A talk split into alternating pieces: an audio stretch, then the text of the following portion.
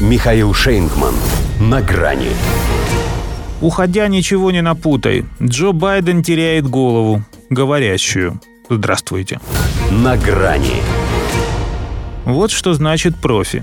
Она даже на своем последнем брифинге оказалась верна себе и, несмотря на сантименты, опять все перепутала. Оценивая вступление Швеции и Финляндии в НАТО, назвала альянс оборонительным и вовсе не питающим агрессивных намерений в отношении кого бы то ни было, включая Россию.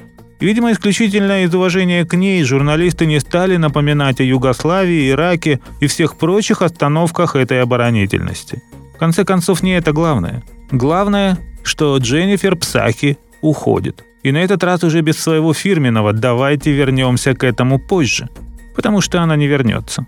По крайней мере, если она хоть со своей отставкой ничего не начудила.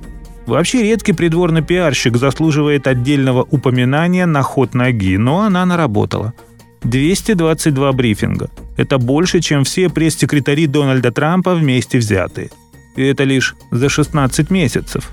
А ведь была еще служба у Барака Обамы, были два сумасшедших года в Госдепе, по сути, сделавшие знаменитой эту ее подачу материала.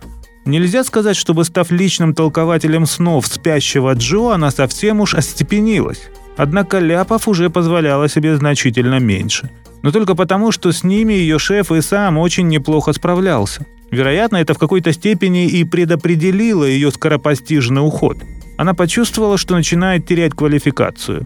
Случалось, что на фоне такого президента даже она выглядела гораздо адекватней. И это ей совсем не шло. Потому что, как сказал классик, молодая, образованная, красивая женщина, которая все время путает что-то. Все-таки ее конек – это невежество. Благодаря ему она снискала мировую известность и едва ли не затмила тезку Лопес. Во всяком случае, как и Джей Ло, Джей Пса тоже могла застраховать на миллион свой выдающийся рабочий орган – рот. Поскольку какие бы точки над «и» она им не расставляла, у нее всегда выходила пятая.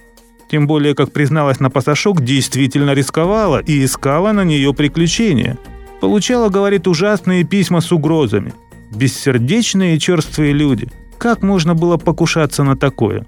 Дженнифер установила новый стандарт уважения и приличия. Не иначе, как в расчете на Алаверды льстит этой кукушке тот старый петух, которому в принципе не привыкать к тому, что кукушки у него слетают регулярно.